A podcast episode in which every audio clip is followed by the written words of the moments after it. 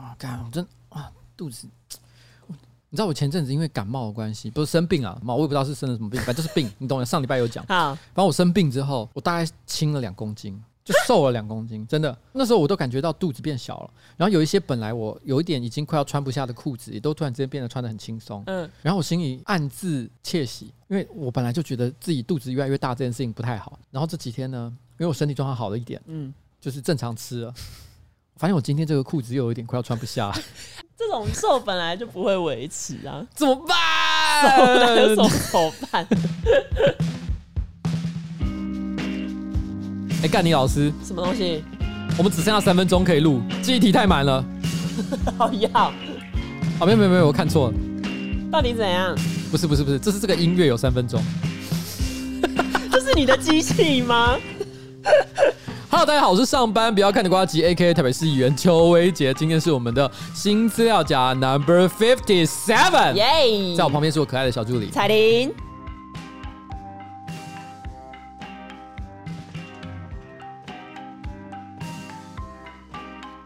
没事，我们还可以录七个小时又 五十四分钟。好，不用担心，不用担心。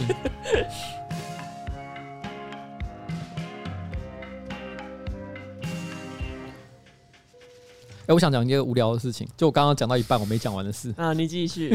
就是我昨天晚上肚子突然很饿，你看我会胖不是没有原因的。我晚上十二点钟，我突然真的很想吃宵夜，嗯，然后就打开 Uber Eats，然后我就看到有一个我们买过的店叫豆浆哥，哎、欸，我没有要帮他做宣传了哦，就反正就是一个叫豆浆哥的店，他就是卖那种中式早餐，嗯，然后我心里想说，哎、欸，不错，晚上喝个豆浆，然后吃个蛋饼，我觉得是个很好的选择，所以我打开他的菜单，想说看有什么可以点，我就一直往下滑，哦，荷包蛋啊，这个萝卜糕啊，我觉得都不错。但我再往下滑，我看到大热狗，哎呀，怎样？哎、欸，真的就是写大热狗三个字，然后我真的点了。它是有果皮的吗？没有，没有，没有，没有，就是一般的，可真的很大根。我那时候在半夜，然后大概凌晨一点钟，我就一边喝豆浆加米浆，一边吃大热狗，然后我心里觉得说好好笑，我在吃大热狗，好无聊，很无聊的分享。没有逻辑的故事，真的没有逻辑。好啦哦，哎、欸，我们是不是有什么东西要要回应一下？对，上周不是讲到有一本医疗书籍里面提到，就是月经来的时候，你可以下面夹紧，然后让月经不要流出来。对，有一位听众叫做吴伟伟，他就说呢，严格说起来，其实不是双腿夹紧，是类似凯格尔运动。他说，因为这个跟古代日本女性穿和服有关，因为和服的穿脱不太方便，然后以前也没有内裤这种东西。有部分的日本女性有 hold 住月经的技能，上厕所的时候可以顺便的把经血排掉。然后他说他在脸书的社团有看过一些关。关于憋月经的讨论跟相关报道，如果你是骨盆肌有力的女性的话，都有可能做得到这一件事情。包括这一位投稿的听众，他说他自己也做得到。然后他说，当然就是长时间憋住不漏是不太可能，可是憋月经是可行的。所以这件事情呢，一点都不荒唐，彩铃也可以试试看。那你有试试看吗？其实我以前刚开始有月经没多久，我有试过。那其实我下面一用力的时候，月经就会被我挤出来。就像挤番茄酱那样，所以我觉得我应该骨盆肌是不够有力的。可是你的意思已经不是说你 hold 不 hold 得住，而是因为你一想 hold 住它，它反而像挤番茄酱一样的大量喷涌而出。所以我觉得这不是你的骨盆肌没有力，只是你用力的方式不对。哦，你夹的，对你施力不当。我以番茄酱的角度来讲，你要 hold 住的话，显然是要夹住瓶口的部分，但是你掐到的是瓶身。哦，OK，所以它就整个一起喷。所以你要在脑海里面想象一下。不是瓶身，是你的瓶口，把它给 夹住，练习一下，练习一下，好不好？因为凯格尔运动本身据说对身体的健康也是蛮有帮助的。没错，有一些年长女性容易发生尿失禁，甚至可能要为此动手术。嗯，通常男生比较少，通常是女性，是因为可能身体器官的关系。嗯，所以年轻的时候有练习相关的运动，搞不好也是有帮助啦。嗯，所以我觉得你还是可以试试看。好了，一个月后，我想看，我估计大概是第六十集左右，我们再来问一下。你的学习是否有成？下次练习一下。我是不是要被别人讲说我在性骚扰？对，就是说女生的月经关你什么事？我居然男性说教，对，我男性说教，告诉你说，哎、欸，你都不会夹紧，你是不是啊？啊这个是不是没用？好，那算了，夹不紧就算了，都不要学，都不要学，都不要学哈。反正现在买那个卫生棉是有多少钱？你这样讲就会被骂。月经贫穷有没有听过？那就用月经布，你可以学娜娜 Q。那接下来进入我们的上周星座运势。完蛋，我不知道要讲什么才好。那我先讲。好，你讲。好，我要讲的上周星座运势是水瓶座。OK。水瓶座的上周星座运势呢，是做了一些小小的坏事，被人家抓包了。哦，是什么样的坏事？我要讲的是球星 C 罗，怎么又是他？上次 上次不是频率非常高？对，你是有多喜欢足球？对，太好，那那我跟你说，到底发生什么事情？就是 C 罗他在去年花了新台币二点四亿，在葡萄牙的里斯本买下一个十三楼顶楼的豪宅，交易价就是创下葡萄牙国内公寓的最高成交价。可是呢，最近却传出 C 罗他在豪宅的屋顶加装玻璃屋跟观景台，超出原本法令规定的限制高度。然后当地的政府有曾经发函要求他要在期限内做出改善，可是根据了解，C 罗没有在期限内提交新的修缮计划，所以当地的政府就要求他拆除。这个故事有点似曾相识。是不是姓罗的 都喜欢对屋顶动手动脚？C 罗志祥，他们为什么那么喜欢搞自己的屋顶？真的、欸，他做出了这种有可能会有危险的事情的话，会危害到他的邻居，所以我真的是不能鼓励了哈。对，不太哈。所以我想，这个警告的不只是水瓶座的朋友，嗯，哦，同时也是在警告所有罗姓的同学，对，好不好？就是你们自己要小心自己家的屋顶。没错，注意一下建筑的法规。好，OK，好这就是上周水瓶座星座运势。我决定了，我要延续上周的星座运势。OK，上周星座运势是讲射手座，对不对？嗯，讲射手座的运气会很差，对，会遇到一堆衰事，被脸书组，鸡鸡会流汤。然后各式各样的病，嗯，后续的这个射手座，我想很多人可能也会关心后面到底发生了什么事嘛。没错。那我后来不是去看医生，跟他医生描述完所有的情境之后，然后他就立刻问了一个问题，说：“请问一下，你最近有没有做一些坏坏的事情？” 那我当然有时候跟他强调说，我其实没有。对。可是我可以从他眼神那种闪烁眼神感觉到他不太相信。哦，是啊。他一定觉得说啊，堂堂的一个市议员，私下搞七捻三，啊、应该也是非常合理的一件事嘛。嗯。所以我觉得从他那个不信任的眼神，我就有点生气了。我就直接说，那就全验。嗯，你想得出来的性病全部都勾一勾。嗯，哎、欸，你知道那都是自费的，你知道吗？哦，健保不给付的，所以每一个检验都可能要八百、五百块这样，哦、加起来就好几千。我这样说，你觉得有问题的全部验。上个礼拜六，也就是录完 podcast 的那一个礼拜，嗯、我终于去看检验报告了。嗯，事实证明完全不是性病。好，还你清白。对，还我的清白。所以射手座在上个礼拜呢，沉冤得雪。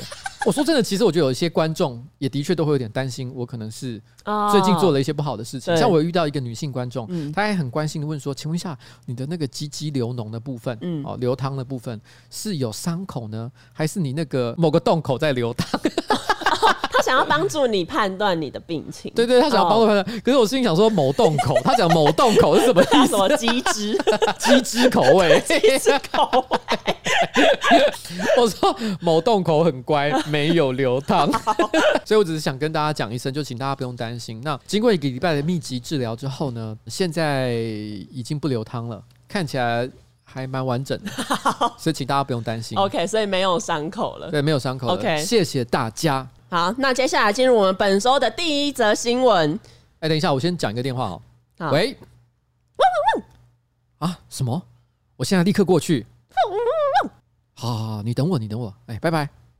刚刚你刚又是你的狗吗？哎、欸，对啊。那 你这次为什么没有叫他做事情？他刚打电话来说，哈，他刚刚一边听新资料夹，一边骑车出车祸了啦。哈，那他有保保险吗？哎、欸，你怎么不先关心他的伤势？因为我觉得保险真的很重要啊。保险是真的很重要，不只是开车、骑车哈要保险，现在打疫苗跟买新手机都要保。你有没有看到昨天的那一个新闻？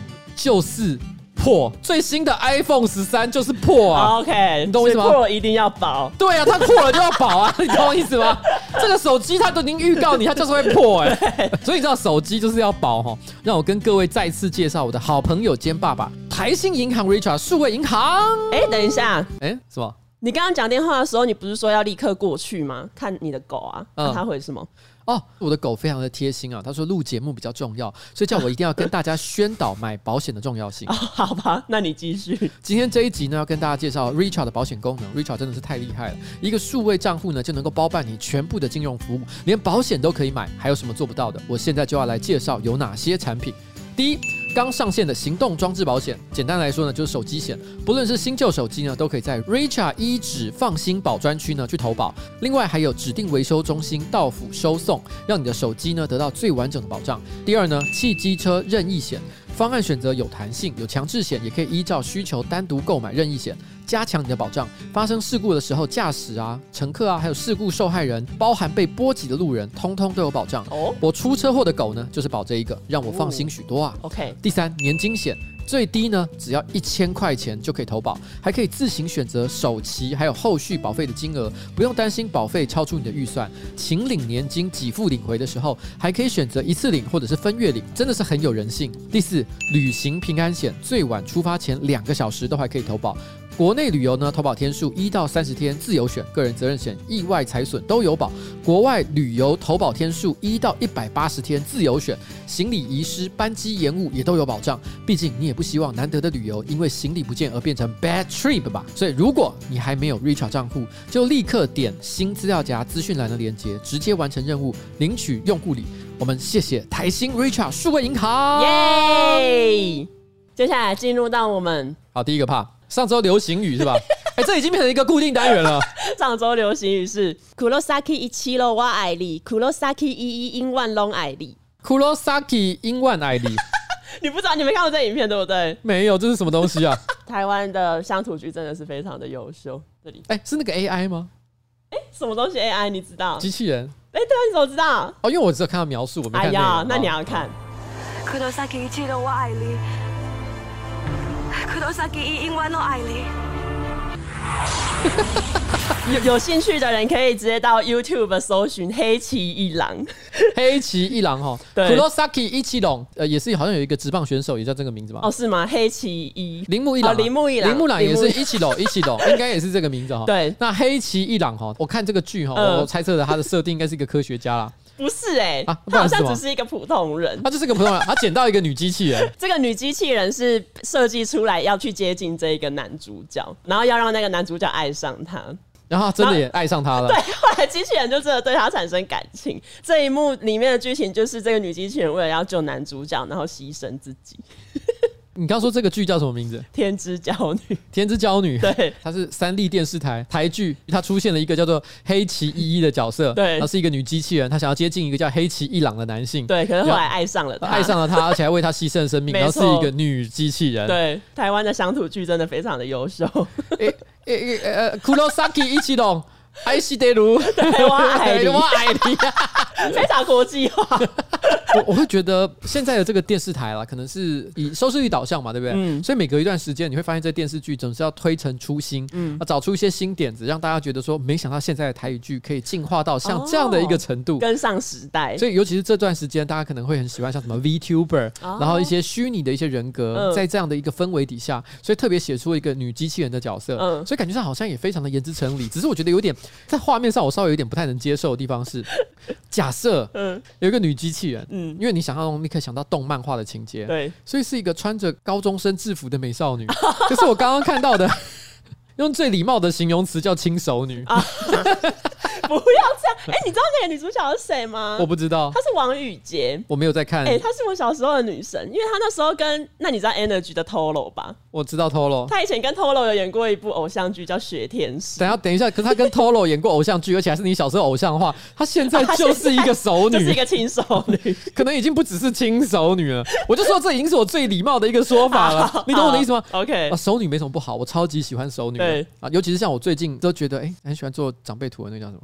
低音啊，低音对啊，像那个低音，嗯，我看过去二十年我都觉得她好正好辣，到现在我都还是这样觉得，她已经五十九岁，对，所以我对熟女真的没有任何的意见。但是你是，这是一个女机器人的故事啊，对，她应该是美少女吧？哦，当然，我觉得穿日本的女高中生制服有点太恶心、太过分了。但至少穿一个，我不知道以台湾来讲，像中山女高那种白衣黑裙，可以吧？OK，可以吧？好，你可以就是回报给三立。我希望他可以百尺竿头更进一步，下一次在描绘类似的情节的时候呢，可以让大家更加眼睛一亮。OK，好，就这样子。好，就这样。那进入我们本周的第一则新闻。第一则新闻就是台中市有一个女生，她疑似呢因为被男友骗走了两百万，然后她就在台中的忠孝路夜市附近的大楼就意图要跳楼。那正义派出所的所长廖俊斌，他就为了要救她，使尽了全身的功夫，比如说他就是认那个女生为干妹，然后还说你男朋友欺负你哦，那我要替你报仇。哇哦！然后这个新闻写到他做了一个很有气魄的举动，就是他单手伏地挺身十二下。然后最后成功的救下了那一名女生，也是很牺牲吧？哎、欸，我必须要说，这个是不能够随便开玩笑的事情，因为有人要轻生，是一个很可能会酿成悲剧的事。没错，那这个派出所所长呢，他也是真的费尽了九牛二虎之力把这个人给救下来，所以他是美事一桩了。对、哦，但是我必须要讲，尽管我知道这东西不能开玩笑，但如果我在现场的话，我一定会笑出来。他居然表演单手做伏地挺身十二下。对，我，我先讲哈，如果你是对于体育运动不是很了解的人，我我就跟你简单的说，这个动作很难。好，我想一百个男生也未必有一个男生可以做到。哦是哦，我其实不知道有这么难呢，因为一开始我想说，那不就是伏地挺身少一只手？可是后来东岳跟我说，哎、欸，没有，这个很难，这个非常难。就是我跟你讲，伏地挺身是那种基本上没什么在运动的。破少年勉强叫你做，每个人都可以做个五下十下，不是问题哦。但是如果你要做单手的话，嗯，你从来没做过这件事情，你铁定做不到。那其实还蛮感人的。可是问题是，这个这个行为让我想到我小学六年级的时候，嗯、就是情窦初开嘛，然后体内的荷尔蒙开始旺盛的分泌，然后那时候也开始发现自己会做伏地挺身。所以你就是会找到机会在学校的走廊里面跟同学聊天，突然间开始做起伏地挺身。等一下，为什么要这样？因为你想要让路过的女生看到，就说：“哎、欸，你看他好勇健啊！”超奇怪的，你超级奇怪。哎、欸，我跟你讲，我跟你讲，那时候很多男生都会做这样。真的吗？我们还会做一件事。嗯，你走进教室的门的时候，嗯，那门上面通常会有一个像气窗的东西，对，所以它就会有一一小块哦凸出来凸出来的木杆。嗯，进教室的时候。先跳上去，然后用手抓住那个横杆 哦，然后做一段引体向上。哦。好，你知道我意思吗？就是先拉一下单杠，嗯，表现出来说，呵，我做得到这件事情，好莫名，然后再走进去，像个猴子似的。真的会有女生被吸引到吗？还是其实也还好？我国小六年级是有交到女朋友的。好，那我觉得这个给过。但我这样讲有点对不起我当年小学六年级的时候交往到女生，因为好像一副形容成就是他因为看了这个动作，所以才跟我交往。其实他可能是看到我其他的优点。OK，对，别的一面。对，但是问题是那个时候我们就是会对这件事情产生了一种莫名的追求啊。Oh. 我们希望让大家知道，就是说，哎、欸，其实我们身体很好。好，然后。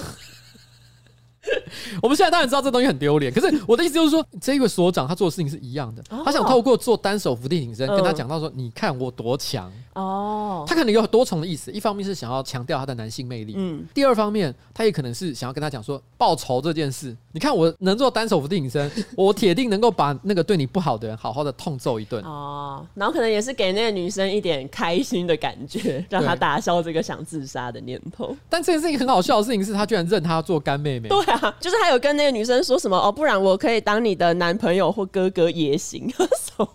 太多，说上有点给太多。他为了要取得那个女孩子的信任，就说。嗯你的男朋友对你不好没关系，不然这样好了，我来当你的男朋友或哥哥也行，好吗？对。然后我现在单手做伏地挺身给你看哦，你看我身体强不强壮，身体好不好？来了哦，我要开始做喽，你看好，我一定比你的男朋友还强壮。这个莫名的比较，然后还会跟他讲说，我去拿枪把他给压过来。对。哎，我觉得他是一片好意，嗯、而且最后结果是好的。对啊，对啊。终极来讲没有任何批评的意思啊，就是，但我有点难以判断这到底是不是一件好事。他有点像是说，他为了避免他做出自杀、轻生像这样极端的举动，嗯，但是他做了非常多的承诺，对，而这些承诺，作为一个派出所所长的他，是真的可以这样的吗？譬如说，他要报仇，哦、他真的可以去拿枪压着那个男生到他的面前来跟他认错，哦、或者甚至于表现他孔武有力的一面去揍他一顿吗？嗯、我想是作为作为派出所所长，其实是做不到的。OK，所以等于他在那个当下对他做出了一个他不能够实践的承诺，嗯，然后可能给他错误的期待。对，而且他也跟他说：“我可以当你的男朋友。哦”但如果今天这个派出所所长他其实已经结婚了呢？那他这个时候他的老婆也到现场来，他发现好像这个老公好像今天晚上没回家，好像发生什么大事，他有等到现场去关心。那听到这一句话，听到这句话，我我可以当你男朋友，所以他这时候就只能怎么样？跟他老婆唱一首歌，叫做《只是干妹妹》，刚认识的干妹妹，只是不小心救了他的命。也许很多余，我等下就回去，请你。要相信。哎、欸，我有点忘了这怎么唱了、啊。你说所长不只要单手做伏地挺身，还要会一些才艺，对，太忙碌。但所长还是就是用心良苦啦，他的用意是好的，用意是好的啦。对，就是显然这个女生呢需要很多的关心，你当下给了她很多的承诺，如果只因为她下来了。然后就立刻撒手不管，哇！哦，我想其实对他心里来讲也是一个很不好的事情啊，就等于他又被欺骗第二次了。对，那所以只能说希望这个女孩子她身边的亲友也在这段时间里面应该好好的关心一下。没错，对哈，那就这样了啊。OK，好，下一个，下一个呢也是跟恋情有关系啊，恋情。有一位五十二岁的西班牙主教，他叫诺维尔，在上个月辞职了。然后他的辞职呢，也得到教宗的同意。可是辞职的原因是什么呢？是因为他跟一位女作家卡贝略相爱了。那一位女作家呢，是一位写情欲小说的女作家。而且这个女作家她探讨的主题跟价值观是在上帝跟撒旦，然后邪恶正义之间摆荡。在当地的教堂里面有引起了一些讨论，因为他有一些同事好像觉得他被邪魔附身了。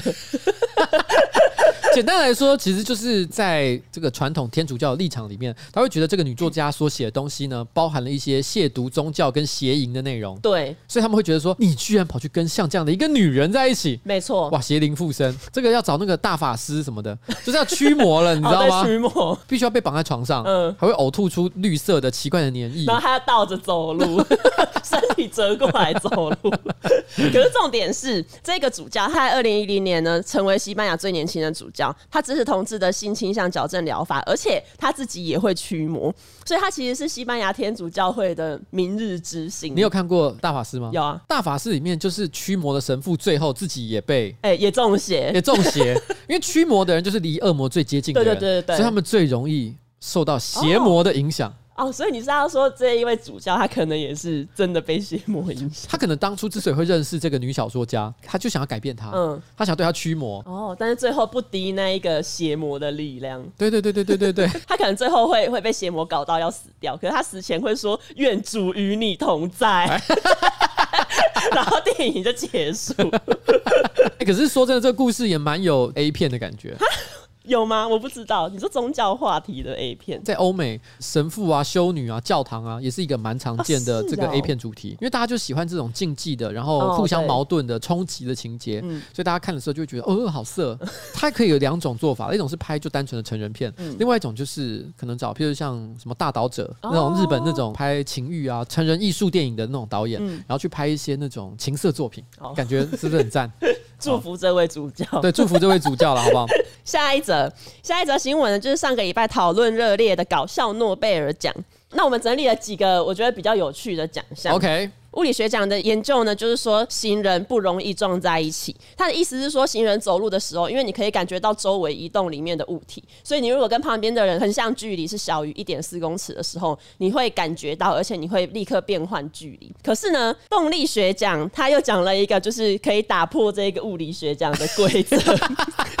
这两个是接在一起的。因 为动力学奖，他是说，如果你走路的时候，比如说在人多的地方，我们很容易跟着前进方向一样的人，我们会跟在他的后面。嗯然后这种时候，如果前面的人刚好停下来或者是慢下来的话，队伍就很有可能会乱掉，然后就会导致后面的很多行人可能会彼此撞在一起。他这一个实验做的方法就是让那一些领头的人玩手机或者是打电话给他们，然后让他们做出一些改变速度的行为。动力学奖的结论就是边走路边滑手机是容易使人撞在一起的。作为一个常常在路上骑脚踏车或者是开车的人来讲，嗯，其实我每次只要看到那些在那个路上走路，同时还在那边滑手机的人，我都会非常的害怕。你无法预测他们下一秒会不会突然间就往你开车或者是骑车路径直接撞过来，嗯，非常的可怕。嗯，可是刚刚讲到，就人与人之间维持一点四公尺这个距离这件事情，其实有一个蛮有趣的点，就是。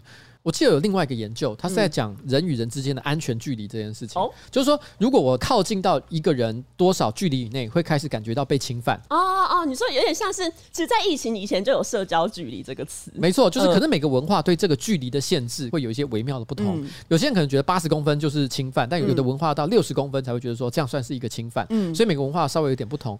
有一个很有名的那个动画作品叫做呃《新世纪福音战士》，它其实里面有一个专有名词叫绝对领域，某种程度就是在暗喻。人与人之间其实有一种就是绝对的距离，不能够轻易的靠近。虽然看似人与人之间并没有这种像是一道墙围着你，可是你就是会有一道墙不能够轻易的跨过去，嗯除非你跟他之间已经建立了非常亲密的关系，譬如说男女朋友。嗯那这件事情很有趣的地方就是，我平常跟我老婆走在路上的时候，我老婆常会抱怨我一件事情，就是我们常常走着走着，明明两个人是走在两条不同的直线上，嗯，但是隔了一段时间之后，我就会撞过去。他觉得我不论怎么走，永远都会越靠越近。他说，嗯因为他不喜欢走在路上的时候，人与人之间靠得太近的感觉。哦其实我也不喜欢他就会觉得我一直要撞过来这件事情，嗯让他非常的不爽。哦，但他他觉得很矮油之对类，的，所以后来他现在都养成一个习惯，嗯如果他跟我走在路上的话，他会直接就是一直抓住我的手肘，不是牵手哦。让你们中间维持固定的距离。对，他就说这是 很像在牵小朋友。嗯他就是说我现在要控制住你跟我之间的距离的位置，然后我都会跟他强调说，我为什么会做这件事情？嗯因为你就是我是内心的太阳，你对我的引力实在太过强大。哦，所以你们可以很接近。所以我我这一颗小行星只会不停的往你这个重力的中心被吸引过去，这是背的还是你自己想的？这是我自己想的。蛮浪漫。但是他还是很生气，他还是不希望我去撞他。呃对，所以这一点，我跟我老婆之间的关系就不太像这个一点四公尺的状况。哦我不断的想要突破这一点四公尺，我们之间的爱违反了科学的定律。好，那讲到这个社交距离，我想到一个东西。嗯那我去土耳其的时候，土耳其人的社交距离是非常的短呢、就是比如说我们要在观光景点排队的时候，他们都会靠得你很近，然后有时候就是你可能往后移动一点点就会撞到后面的人可。是我好奇问一下，嗯你觉得是所有的人彼此都是这样，还是他们对你才是这样？我觉得是所有的人，因为我问了我另外一个在土耳其住过一阵子的朋友，他就说他到土耳其之后，他就一直觉得土耳其人为什么要一直靠他这么近，然后就是在人潮汹涌的地方，感觉人几乎都是黏在一起。因为我有点忘记那个所谓的绝对领域，就是所有的人一般觉得最舒服的距离是多少？它有一个数字啊，我记得好像六七十公分左右哦。但是我在猜，这个你刚刚讲的土耳其可能只有三十公分。我觉得可能有，因为是真的离得很近，就会觉得你可不可以不要再靠近了，然后是你排队能不能往后一点，有点恼人，文化差异。文化差异啊对，嗯好，那下一个奖项，下一个奖项是医学奖，透过性行为获得的高潮可以改善鼻塞哎、。这个东西好像台湾有很多新闻媒体都有转载。没错，他说在一个小时的范围里面，你透过性行为获得的高潮改善鼻塞的疗效，其实跟你使用鼻塞的药物是差不多的。可是过了几个小时之后，你可能会慢慢的恢复鼻塞。可是如果你是一开始就是用药物的话，你这个维持的时间可以再延得久一点。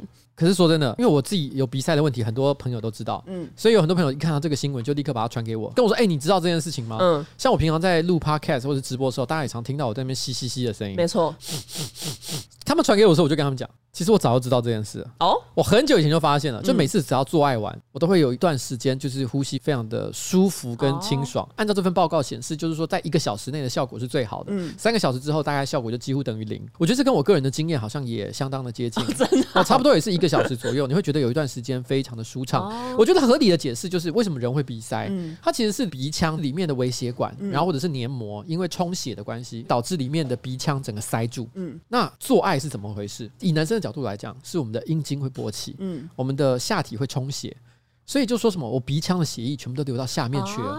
我猜测啦，在那一瞬间。你知道吗？你没有血可以留在你的鼻腔里面。你说这个跟什么吃饱饭之后血糖都会到你的肚子里面消化是一样的？我我不知道这个机转到底是什么，但听起来很像是这样。可是你知道吗？当你休息了一段时间，嗯，体内就说哦，我现在这边有血喽。可是我明明跟他讲说其实不用，嗯，他还是一直往我鼻子塞过来，哦 okay, 生理反应，然后鼻子又给他肿起来了。好，如果可以选择的话，我希望他永远都集中在我下面就好。不要选这种奇怪的愿望。鼻塞真的很难过，好不好？鼻塞真的很难过。但我我不得不讲一件事情，因为在这个文章里面其实有提到，他讲的是高潮之后，其实有一段时间就会舒缓你鼻塞的状况，嗯，跟你喷药是一样的效果。因为我平常有的时候真的塞太严重的时候，我也是会喷药。哦，可是他有特别讲到什么？他特别讲到高潮这两个字，哦这不禁让我在想，我每次做爱，当然，嗯、呃，男生都很简单嘛，就我们一定最后获得了高潮，嗯，然后也的确得到了舒缓的效果。如果以后我老婆是没有鼻塞的问题，但我假设了，我是跟大家讲一个建议，嗯，如果你们的伴侣其实也有鼻塞的问题。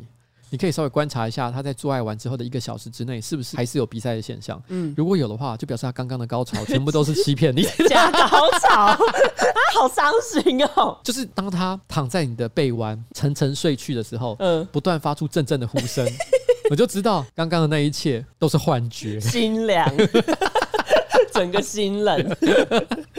如果你要约炮的话，你不要再讲那些陈腔滥调，你直接说你要不要来我家治疗鼻塞？哎、欸，好像可以，这完全是很新潮的约炮用法了。你要不要来我家看 Netflix，顺便治鼻塞？对，顺便治鼻塞。那下一个奖就是和平奖，男生长胡子是为了要避免拳头带来的伤害，也就是说，男生在打架的时候，你的胡子可以避免你的下巴受到严重的伤害。和平奖的得主之一，他就说他为什么会有想要研究这一个东西？他是说他十年前参加一个学术会议的时候，有另外一个学者举起拳头，然后生气的对他说：“我可以用拳头打你，但这不是生物进化的方式。”在学术研讨会上，他说学术研讨会上，对，他跟另外一个学者吵架，另外学者举起拳头，他说：“我可以用拳头打你，但这不是生物进化的方式。”我的天哪，好文明哦！哎、欸，如果今天是在街头，比如酒吧吵架，呃、有人会跟你讲说：“我跟你讲，我可以揍你，但这不是生物进化的方式。”没有，跟你讲，拳头直接猫下去，他酒瓶都砸过来了，好不好？哎、欸。很学者哎、欸，对，文人，文人真的是文人哎、欸，好好笑。他就是因为这一个原因，才突然想到说，哎、欸，男生打架的时候，如果想要受到最小的伤害，他应该要怎么做？所以他就透过一连串的实验来测试下巴的胡须跟那个撞击之间的关系。搞笑都没有讲，我觉得可以做一个研究，啊、研究为什么每次大便的时候，嗯，水花都会溅到自己的屁眼上。哦，这个就是我们以前讲过的波塞冬的吻。这真的可以研究。哎、欸，我突然之间觉得这好像甚至于我们可以拍影片，而且你可以研究屁股跟马桶的水要隔多远才不会被喷到。其实我觉得问题应该不是距离，角度，我觉得角度应该有关系。哦，是啊。好，这个之后我把它记下来。下一则新闻呢，也是跟中国的娱乐圈有关。中国的官媒央视网最近呢有发声明说，明星如果代言虚假的广告，三年之内不能再代言。根据中国广告法的相关规定，第一点就是代言人不能推荐没有使用过的产品。可是其实我觉得这个东西某种程度来讲是合理啊。我觉得是合理啊，因为其实以我们广告过的商品来讲，我们其实多少都有试用过。像我们之前讲像萨豪利亚的这个洗发精，没错，哎，我其实已经用完了两罐了，而且还有很多，还还还没用完。真的，平常因为我头发真的有点少，用起来有点慢。好，然后我。想想看，雅果元素的充电装置，嗯，哎，其实我也有使用，所以其实我觉得一个广告明星他在代言商品之前，先确认过这个商品是不是好用，嗯，我觉得算合理了。但是我觉得有时候哈，这东西还是有极限。我举个例子来讲，前阵子发生一个状况，就是条子哥哦，条子哥不是那时候出了一本书，叫做呃，你所说的话都会成为呈堂证供。但当时呢，其实有一些网络上的其他写手，帮他所写的推荐序就被人家抓出来编说，哎，这整本书写的都是胡扯，结果你居然还推荐这本书。书，嗯，比如说大师兄，可是我觉得像大师兄说真的，他是否可以在事前知道条子哥写的内容是虚假胡乱的？其实我觉得对，很难求证，因为一我相信他一定有看过这本书。对，可是你一开始一定是抱着一种相信他不会乱写的情况之下，你看了之后觉得哎，写的内容蛮有趣的，于是就推荐这本书啊。但是问题是我怎么知道说哇，这个人从头到尾东西在 pen？对啊，以我自己来讲，常常也会有人来找我写推荐序。其实我通常都会请我的助理帮我做两件事情，一件事情就是先确认来找我的对象不是奇怪的人，先帮我去做一些背景调查。嗯，那另外一个就是检查书籍的内容有没有可能是写的不太正确的。OK。中国的这个法律一出来呢，中国的网友找出 汪东城代言过卫生棉，然后他们就觉得汪东城你用过吗？为什么你可以代言？男生在什么样的情况下会使用卫生棉呢？这个我也不太知道。他如果想用，他硬是想要贴上去，那也是他的选择啊。可能反过来用就可以除毛吧。我不知道，我记得明道还有在代言女性的内衣。明道现在还很有名吗？在中国可能是哦，好，但我不知道他要拿女性内衣干嘛。因为可能很多女孩子正好都会喜欢某些男性偶像嘛，嗯，所以想透过他们喜欢的男性偶像呢，来传递产品的这个讯息，我觉得也算一个合理的选择。所以我只能说，中国官方呢，针对这个部分的这个想法，我觉得出发点并没有什么太大的错误。对，但是实际执行呢，有可能很多的细节会影响到广告创意的整体呈现，还是有一点点真的矫枉过正啊。嗯嗯。那说到卫生棉，其实我想到一个可以找。胡瓜代言卫生棉，为什么？因为下面异味，下面 异味异味。可是我觉得女生喜欢胡瓜的很少哦。对啦，所以我觉得更好的选择是阿信。阿信，阿信直接走出来说：“下面异味。” 好了，你觉得有哪些明星，然后呢，去代言某种商品会觉得特别没有说服力？孙芸芸代言家电，为什么？因为大家直觉就是会觉得贵妇哪需要自己做家事哦。然后还有另外一个是蔡依林之前有代言过摩托车，我觉得她就怎么可能一个大明星，请拍其实有可能，我不知道。哎、欸，我觉得你这个有一点太小瞧这些明星了？你知道吗？他们有可能搞不好，他们还觉得骑摩托车很帅、很有趣，哦、对不对？嗯。而且年轻的时候也，其实我是觉得有点难。但但是我觉得他，但是因为毕竟喜欢蔡依林的很多可能是年轻人嘛，嗯，也真的有在骑摩托车，所以蔡依林跟他说这摩托车真的挺不错的，所以他们还是会相信。哦，我个人觉得，如果今天要非常的没有说服力的话，嗯，我觉得最显而易见的例子，彭恰恰代言理财商品。哦，对哦，这是不是很可没有说服力？吓死！他跟你讲说，彭恰恰跑出来讲说，我跟你讲区块链还有 NFT，没有会被逼着签本票。还有，我觉得还有一个啊，就是强强代言反毒。啊，对对对，因为强强不是之前很爱讲说自己是反毒大使，对啊，可是一边讲一边就看起来像是刚刚吸过，很强，真的没有说服力。嗯，下一则呢也是跟中国有关，中国防止青少年沉迷电玩嘛。上个礼拜，中国的网络上有出现一张照片，就是有人说有一位六十岁的阿嬷，她在凌晨三点在玩某一个网络游戏，然后还拿下那一个游戏里面的五杀，就是算是不错的成绩。这样，因为最开始好像只是网络上的一个谣言，然后是腾讯后来有看到。到这个之后，确实去调查，调查之后，他们回应说，去年三月到现在，这个账号其实有多次是被判定为是不是未成年人在操作。经过他们的调查，他们觉得这一位六十岁的老人应该是真实的身份。哦，所以他们就说，虽然曾经有过多次的怀疑，但是每一次验证都发现，哎，没有，真的是一个老太太在玩这个游戏。没错。但其实我觉得六十岁，我觉得六十岁不能说人家是阿妈。哎，我妈已经六十了，可是她看起来还是一尾火龙啊。如果今天妈妈跟你说她有在玩王者荣耀，啊，不对，对，不对，王叉荣耀。嗯，你会吓到吗？不会，我反而觉得给她一些事情做好像不错。还是你妈在玩这个手游的时候，嗯，结识了一个高中三年级的学生，然后被骗钱。按照这个逻辑，他会被骗钱，因为他觉得孤单之类的。不可以，那这样他不可以玩王差荣耀。因为六十岁其实没有很老。然后好奇，我去找了一下宝可梦阿贝的年纪，发现他也七十二岁了啊。对啊，其实老实说，真的人生啊，七十才开始，其实有点太晚。不过也可以开始。对，人生七十才开始玩宝可梦、王差荣耀，我觉得都是很合理的一件事情了哈。没错，而且呢，甚至就是前几年在瑞典有举办过一个电竞比赛，然后那个电竞比赛是专门给老人参加，比赛的项目是 CS，获胜的队伍是瑞典的代表队银色狙击手。哦，这名字本身就很年轻哎、欸。哎，对，就是你会觉得，如果今天是一群七十岁的老人，他取的队名应该是假牙或者是阿狗狗之类的。欸、不要，这是刻板印象。结果他们居然是取银色狙击手。对，好帅哦！而且我看那个新闻报道，还有说这些长辈在受访的时候，他们就说：“哦，我们有的是时间杀人。”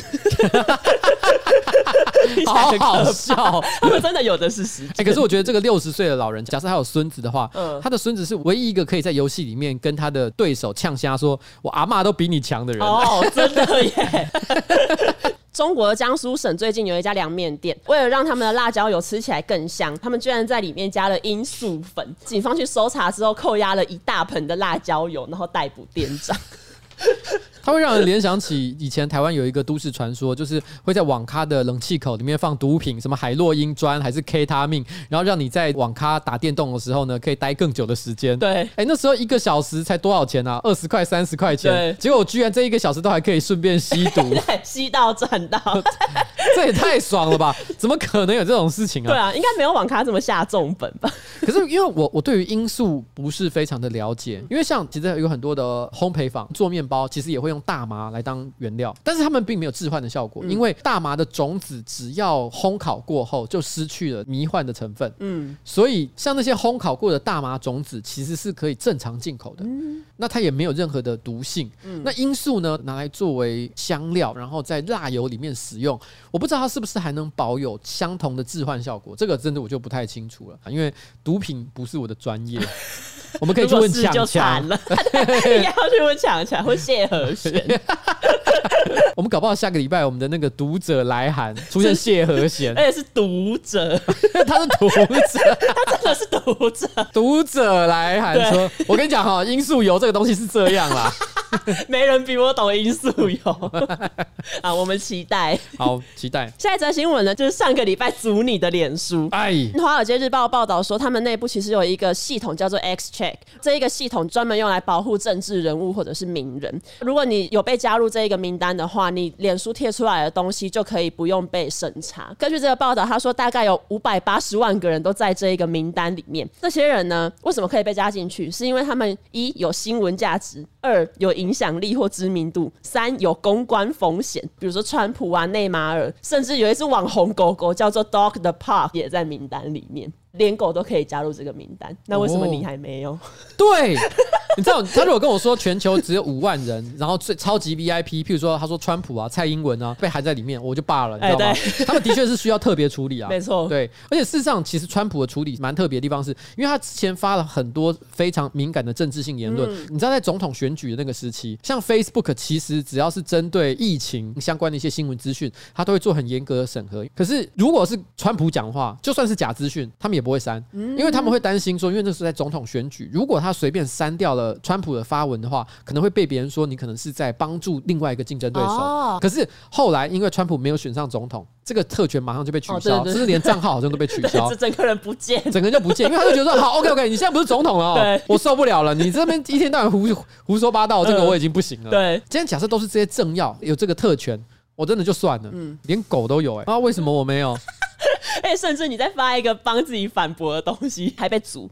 哦，我跟你讲，其实我被阻过很多次，不是只有这次，只是、真的吗？只是以前我都不太想抱怨，所以你就默默的被阻。我默默的就被他阻了。脸书的这个 X Check 其实也产生了一些问题，像是之前内马尔曾经在脸书跟 IG 都发了一个 WhatsApp 的截图，内容是他回应一名指控他性侵的女性，可是因为这张截图里面其实有那一个女性的裸照是没有被审核到，就直接被五千六百万个网友看到。而且我有看那个文章，他有提到就是说。当时 Facebook 有员工发现了这个文章应该是有问题的，尝试要将它下架。可是因为内马尔是在这个 X Check 的名单之内，所以导致他二十四小时之内都不能够对他做任何处理。那那个文章就被强制留在这个页面上长达二十四小时的时间。明明大家都看到了，可是没有任何人可以做处理。这说明 X Check 是多么可怕的一个霸王机制！哎，真的真的，突然变成一个很白痴的系统。这个特权名单好几年前就已经被发现，可是那时候官方说他们会终止这个系统。痛。可显然没有嘛，所以现在这个话题才会吵成这样。他也有讲到，大多数的脸书员工应该是美国的啦，他们都有权限可以把使用者加入这一个名单。可是他们也没有去记说哪一些人加入，以及他们为什么可以加入。简单来说，就是你认识一些美国脸书的员工，你可能就可以被加进去。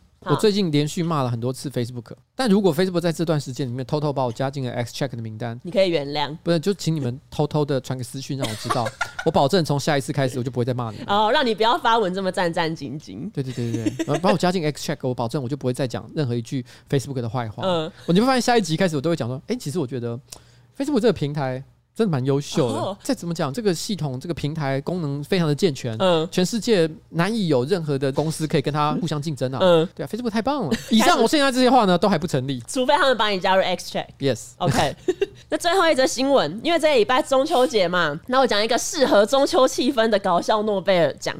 这个搞笑诺贝尔奖呢，是一九九六年的化学奖。因为印度有一间大学叫普渡大学，不是中原普渡的普渡，就是另外一个普渡。然后这个大学有一个电脑工程师叫乔治高博，他得奖的项目是化学奖，原因是因为他打破了炭火烤肉架生火速度的世界纪录，也就是说他只用了三秒就把火生好。他的秘诀是找人把点燃的香烟放在一个煤砖上面，然后他要站在一个很远的地方，用一个八尺长的木杆往香烟上面倒三加仑的液 太阳，只要三秒，大火就会燃起。可是因为这个实验看起来就是非常的危险，然后还有提醒大家说，千万不要随意尝试，因为他他用了八尺长的长杆在做这件事情，距离非常远呢。八尺长，它的尺不是公尺，所以我觉得实际上可能是三到四公尺左右。对，如果你真的要试的话，你记得要离这一个煤砖远一点，因为点起来的火很大，而且火焰亮度非常的亮。你如果直视的话，可能会伤害你的眼睛。他不是说你靠近会被他烧到，他说你连看他眼睛都会受伤。对，第二就是如果你是用廉价的烤肉架的话，你只要经历过一次这种大火，你的烤肉架就会直接烧坏。不是啊。这个这个这个就叫做超高速烤肉生火的世界纪录。对，可是事实上，他这个做出来的火根本就不能拿来烧烤啊，超不实用的。第三，你如果做了这件事情，你可能会像高博一样引来当地消防局的高度关切，因为当地的消防员好像就觉得他这个行为非常的危险，然后就威胁说要以违反都市火灾防治法传唤他。可是因为高博也说有一个火灾防治中心对他还不错，因为他们请他复制一份他点火的纪录片，他们打算要拿来当做教育影片。那个是反面的教育影片嘛？刚刚说小朋友不要玩火，对，真的不要玩火。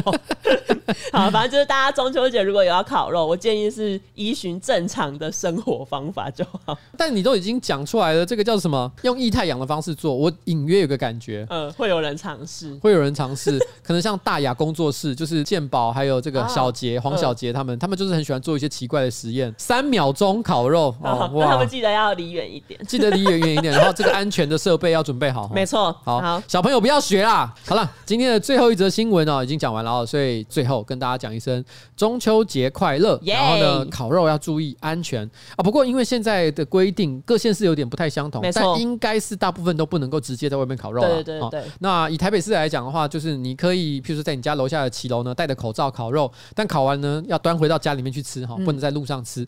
所以这一次的今年这个中秋节的烤肉呢，可能比较矮有一点点，没错哦。但是大家一切都是以这个安全为主啦，好不好？好，好了，今天节目就到此告一个段落，拜拜，拜拜。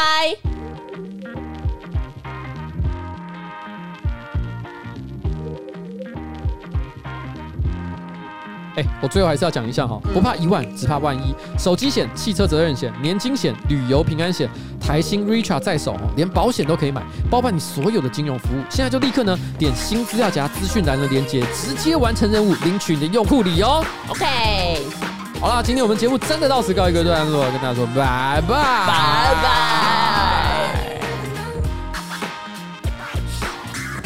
哎，我顺便最最后讲一下，啊，如果大家发现我本集。完全没有比赛的声音的话，怎样？这一切都是冬叶的功劳。谢谢冬叶做了让我这么好的服务。治鼻塞专家，治鼻塞专家。谢谢东叶。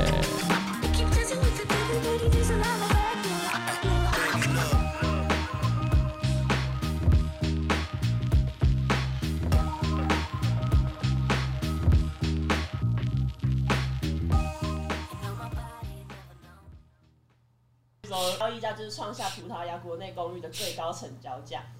那上周流行语是，我跟你说，台湾的乡土剧真的是非常的优秀。这一幕主角，然后是，哎、欸，你知道那个女主角，她是我小时候的女神哦，就这样。嗯，第一则新闻就骗走了两百万，其实不知道有这么难，那其实蛮还蛮感人，真的会有女生被吸引。但所长还是下一个呢，也是教会我搞到是这位主，然后这种时候就是让那社交剧，我去土耳其之后，他就一点。